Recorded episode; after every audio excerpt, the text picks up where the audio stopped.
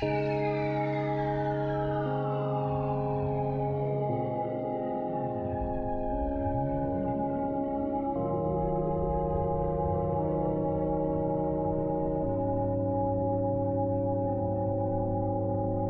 眸看那长江水，我生活在一个举目无亲的城市里，已经到了第八个年头，什么磨难波折都经历过，自以为刀枪不入，却未曾想到，还是有内心深处最柔软的部分被狠狠的击中，酸楚的连眼泪都流不出来的瞬间。那是去年的圣诞节，我打包行李准备搬家，忽然发现了一条很久没有穿过的红色连衣裙。非常非常普通的红色裙子，棉布质地，及膝长度，胸部有刺绣图案，裙摆有细微的褶皱。它曾经拥有的鲜艳热烈的颜色，也因为一次次的洗涤而变得暗淡，因为长期压在衣柜底，慢慢有了樟脑丸的气味。外公在世的最后几年，深受艾森海默症的折磨，随着时间的流逝，逐渐失去了记忆和理智，言行举止都变成了另外一个人。我这个他最宠爱的外孙女儿，因为常年不在他身边，也被渐渐遗忘了。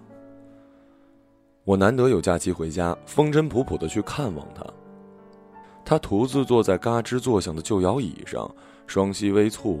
眼神迷离，他望了我很久很久，带着点私人领地被陌生人闯入的愠怒，然后低下头继续玩他手里的一颗纽扣。他耳背又固执的不肯带助听器，我叫了很多次外公，最后一次几乎带了哭腔，他仍然无动于衷。一会儿忽的喃喃自语，一会儿忽的神经质般的站起来走动。眼神空洞疏离，没有一次落在我身上。当我终于起身告辞，他突然像发现新玩具的孩童一样，指着我的红色连衣裙，大声吆喝着让外婆过来看。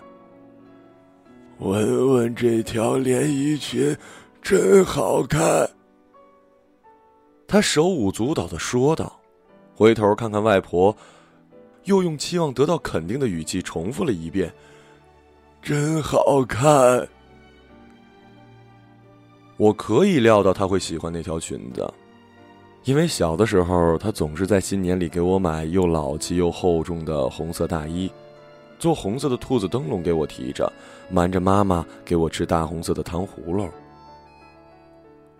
但我却没有料到，那一次是他最后一次叫我的名字。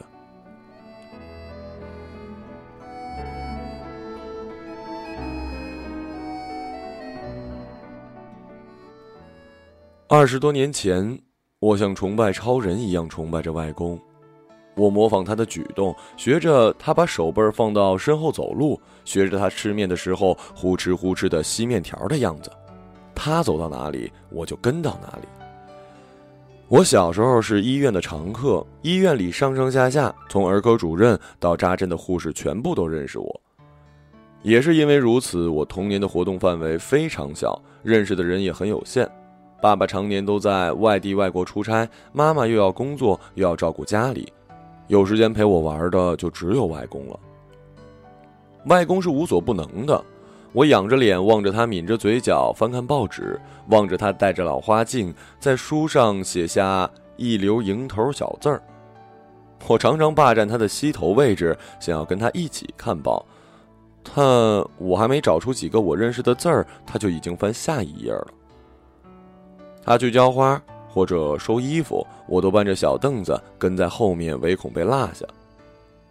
有时候他一下把我抱起来，让我坐在他专用的摇椅上，用胡子扎我的脸，给我喝两口他杯子里的茶。茶又浓又苦，我一边皱着眉头，一边小口小口的喝着，一边还咯咯笑个不停。他则是用粗糙的大手拍着我的背，给我讲故事。那张摇椅因为用了很久，已经看不出原来的颜色，却有一种好闻的阳光的味道。我偷偷摸摸的戴上外公绑了很多透明胶的老花眼镜，还嫌不过瘾，就把外公的放大镜也拿过来，一会儿照照蚂蚁，一会儿照照蝴蝶。那时候我觉得，能拿着放大镜是一件特别威风的事儿。外公在很多时候都会纵容我，瞒着妈妈给我糖吃，在我弄脏了新衣服被外婆骂的时候帮我求情。带我上街的时候，从贴身的口袋里掏出一张张粗心的票子给我买玩具。唯独在学业上对我非常严厉。外公年轻的时候是远近闻名的才子，十里八乡只有他考上了上海交通大学，但是因为家里贫困，他只能留在老家上一所不知名的大学。好在解放之后，新中国有了公费去苏联留学的名额。他过五关斩六将，带着众人的羡慕和期望，登上了飞往莫斯科的飞机，并且从此由大家瞧不起的穷孩子，变成了人人尊敬的工程师。诸如“知识改变命运”之类的话，别人说来都像是说教，他说起来却分外的有说服力。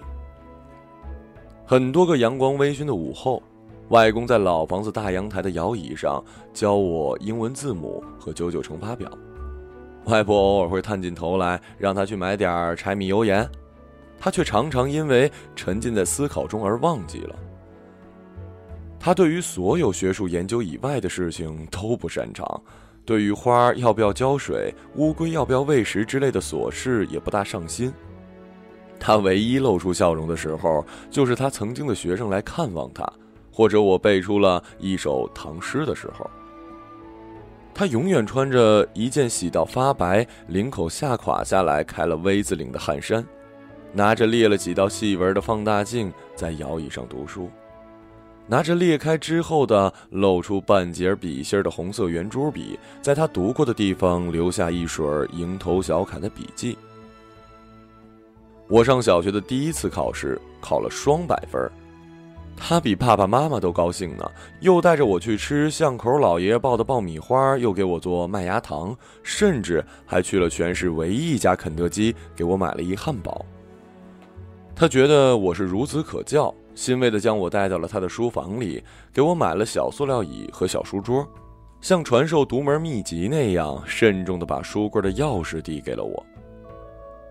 他喜欢给我讲他在苏联留学的日子时的事。喜欢给我念西方作家的小说，我非常好奇的问他：“鱼子酱有没有爆米花好吃啊？”“哎，涨潮落潮是什么样子啊？”他总是摸着我的头说：“等你长大了就知道了。如果你好好学习的话，等你长大了。”就能去看很大很大的世界，见识很多很多的风景，认识了不起的人。初中时候，老师让大家写未来的愿望，写要考上清华北大的人被表扬志向远大。我说我要看到很大很大的世界，然后写一本书让很多人读到，让他们把我的文章当成范文来摘抄。于是。满堂哄笑。老师给我的批语是：要脚踏实地。同学说，也不撒泡尿照照自己。我不服气，每天躲在被窝里看书，在小本子上写小说。一个夏天过去，捂出了一身痱子，竟也写出了三四万字。我献宝一样的拿到学校里给同学看，大家把我的本子当成球一样的踢来踢去。有一个小伙伴终于出声了。我觉得吧，他写的还蛮好的呀。好什么好啊？一定是抄的！大家哄笑着，把我的本子踢到了花坛外边，落在了一片雨后的泥泞里。这并不是第一次，也不是最后一次，我因为热爱写作，而成为别人眼中的怪胎和另类。他们。都是嫉妒你。外公用非常有说服力的口吻对我说：“那时候连我妈都开始干预我看闲书和写作。他自告奋勇，帮我把我的小说藏到了他的枕头下面。被发现之后，又转移到了米缸里。考试考砸了，我妈拿起笤帚要打我的时候，外公像一座山一样巍然挺立，把我护在身后。他说：“文文将来是要当大作家的。”我还是按部就班的，并且俗不可耐的长大了。进省重点中学参加奥数比赛，选修了物理和化学，就像周围人期望的那样。我因为课业的原因，很少去外公外婆家了，变成他们来我家给我做饭。我至今还记得冬天的时候，十点钟下晚自习，一开门已经有姜茶送到手上，暖气炉上。中煨着一锅红烧羊肉。趁着我去厨房盛汤，外公偷偷的来到我身边，在围裙上擦擦手，从贴身衣服里掏出我的随笔本递给我。写的很好，继续努力。他拍拍我的肩膀，等你出书了呀，我让我的老同学们每人去买一百本。我翻开来看。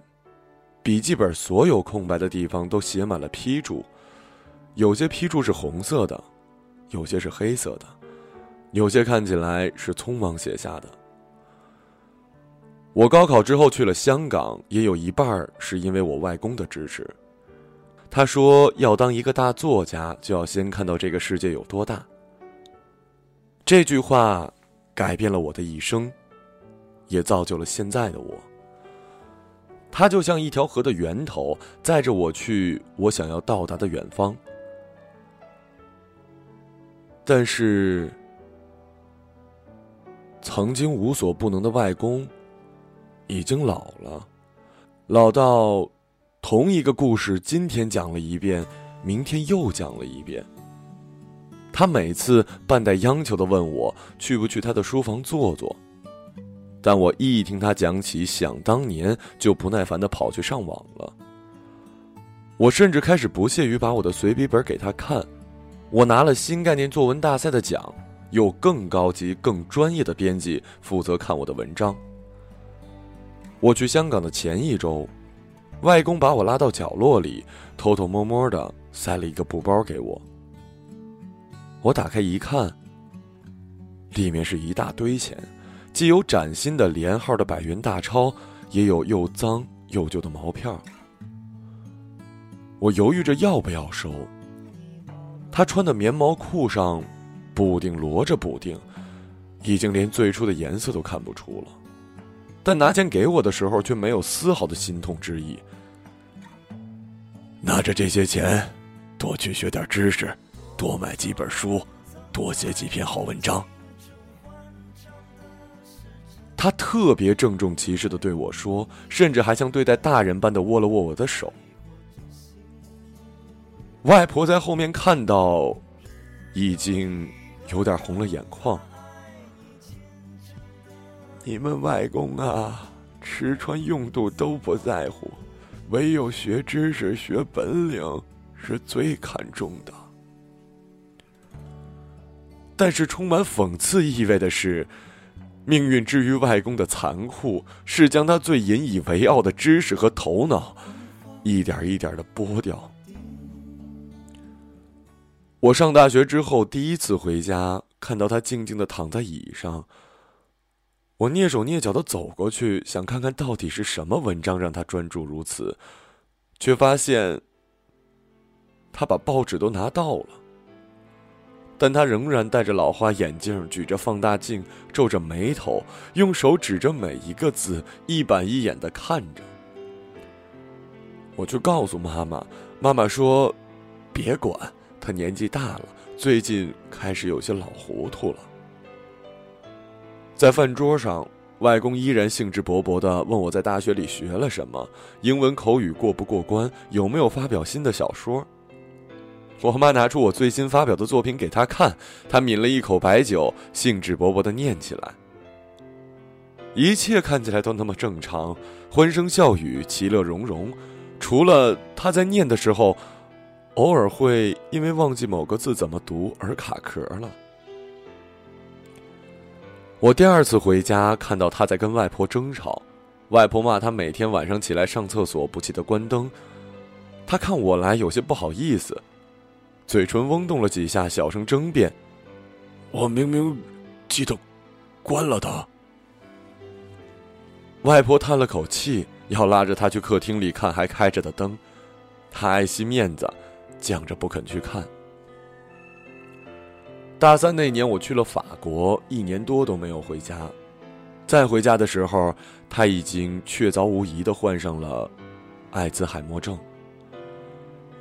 他一开始只是健忘，比如忘记什么样的天气该穿什么样的衣服，忘记楼下开门的密码是多少，忘记共事了很多年的同事的名字，忘记我们刚才对他说过的话。他开始变得恼人，开始成为我们的负担，尤其是刚开完刀的外婆，日日夜夜都要守在他的后面，怕他忘记关煤气中毒而亡。怕他出门找不到回家的路，怕他忘记吃药，怕他被骗子骗去刚发的退休工资。他找不到心里想说的那句话的时候，开始变得暴躁易怒。他用发火来隐藏他的紧张和手足无措，他死活都不肯穿上外婆要他穿的棉袄，他死活都不肯带上助听器，他死活都不肯在口袋里放上家里的住址和电话。结果。他在腊月里穿着单衣就溜出了门，得了重感冒，住在了医院里。我回家的时候，我就看到他躺在病床上，像做错事的小孩一样，露出毫无安全感的眼神。爸爸妈妈因为工作忙连轴转，外婆自己身体也不好，我坐在床边给她念我新发表的文章内容。那个时候，我开始在杂志上写关于背包游欧洲的专栏。我跟他说法国的甜食，意大利人的热情，西班牙弗朗明哥女郎的奔放。我读着读着，他就睡着了，头一点一点的，被子外露出干枯精瘦的手。他猛然惊醒，觉得不好意思，腼腆的笑着说：“真好，真好。”文文写的太好了，什么时候能出本书就好了。我真的如愿以偿的出了书，献宝一样的拿去他的床前，但他已经连我的名字都不认得。我看着他的茫然，第一次感觉到了生命的逝去。他生命里最重要的东西正在缓缓的流逝。我们无论做什么，采取什么措施，都无法阻止这种逝去。世界日新月异的在前进，而我亲爱的外公却被落下了。他终于放弃了颠倒着拿着报纸试图阅读，终于放弃了瞒过外婆偷偷外出，不再能写一首隽永的蝇头小字。不再能和我们侃侃而谈的谈政治和经济。他接受了自己的无能。他开始呆坐在家里陈旧的客厅里，也不开灯，从白天一直坐到晚上。他不再挑剔外婆烧的菜，不再嚷嚷着要吃烧的皮入口即化的红烧肉。他乖乖的由着外婆喂着，外婆说啊，他就张开嘴。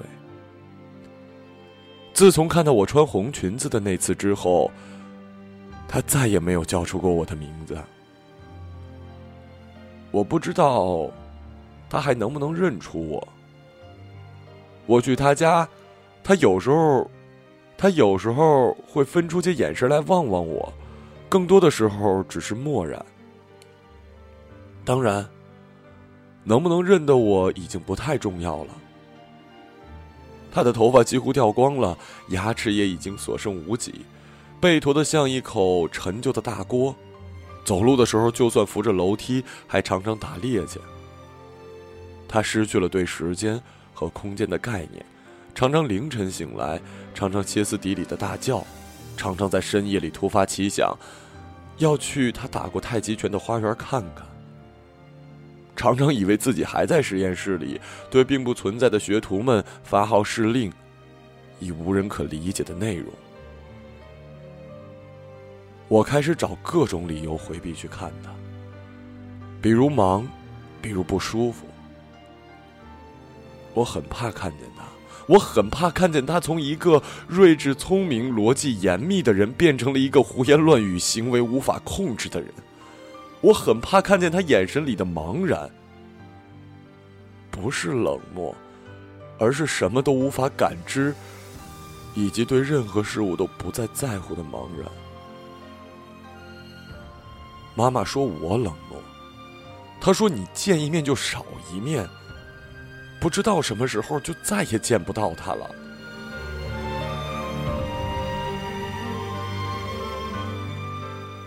没想到，一语成谶。我对外公最后的印象是去年春节的时候，他坐在老旧的躺椅上，吃一个橘子。因为没有牙齿而吃的分外困难。我和他甚至都没有好好的告别，就匆忙的见到了最后一面。最后一面是在火葬场里。那时候我正在做一个很重要的项目，部门里请不了假。外婆说：“要不就别回来了，一片心意到了就行了。”我说：“不行，我虽然不是孝顺的小孩，但也做不出那么没良心的事儿。”工作丢了可以再找，但是这一次不见，就再也见不到了。于是我在哀乐声里，看到了平放在棺材里的外公。那张脸安详平静，入殓师的化妆技术使这张脸白得有些失真，而那皮包骨头的容颜，让我第一次清晰的体会到生命的无常。他在人生的最后一个月深受脑梗的困扰，在昏迷中慢慢耗尽了人生的养分，走到了生命的尽头。没有人知道他生命的最后一个月受到了怎样的苦难，不知道他疼不疼、难不难受，不知道是什么样的折磨让他瘦成了这个样子。甚至没有人知道他在饱受艾滋海默症折磨的时候，他心里是怎么想的。会不会因为突然想不起某个单词而沮丧？会不会因为连袜子都穿不正确而羞愧？会不会想要抓住生命里的什么，却最终只能看着一切如流水般的在指缝中溜走？在他的生命消逝之前的好多年，他的聪明、他的敏锐、他的思考，就已经消失了。就像海浪淹没过沙滩，一切的一切都无迹可寻，像是从未存在过。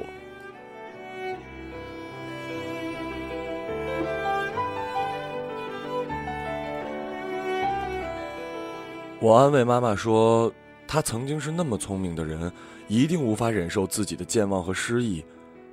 或许他也会觉得，天国才是他最好的归宿。”妈妈说：“无论他是痴还是傻，无论他能不能说话、能不能穿衣服，他总归还是活在这个世界上的。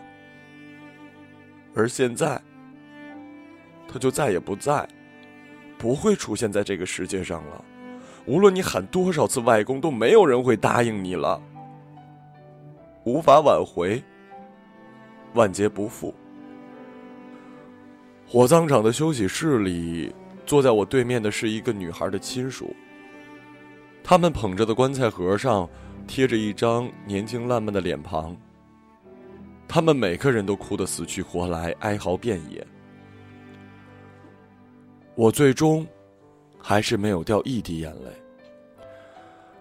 小时候每次打针，只要我不哭，外公都会给我一块当时还很昂贵的花生糖。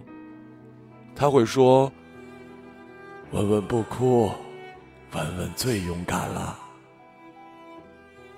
我希望我可以一直做一个勇敢的人，一个在岁月的磨难面前披荆斩棘仍然面带笑容的人，一个在苦难面前有肩膀有担当的人，一个不会令他失望的对社会有用的人。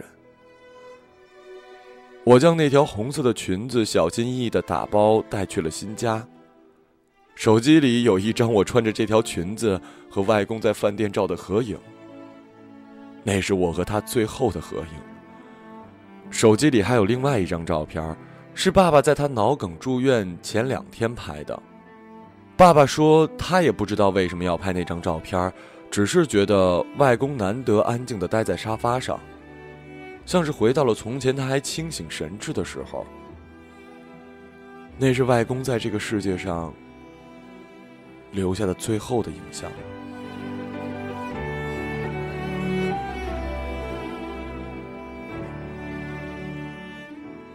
我翻遍了每一个角落，再也找不到其他和外公相关的东西。小时候，他觉得我吃水果太少，总是在我的书包里塞满各种的水果，有的时候是苹果，有的时候是梨，有的时候是桃子。但这样的事儿，永远都不会再发生了。我从小就不是一个省心的乖巧的外孙女。这笔债也是无法还清了。他脑中的橡皮擦擦去了他的记忆，但他在我人生中的影响却没有任何东西可以磨灭。我只希望我可以变成他所期望的样子，可以一直努力的向前奔跑着，成为越来越好的自己，直到有一天，我和他。在天国相见。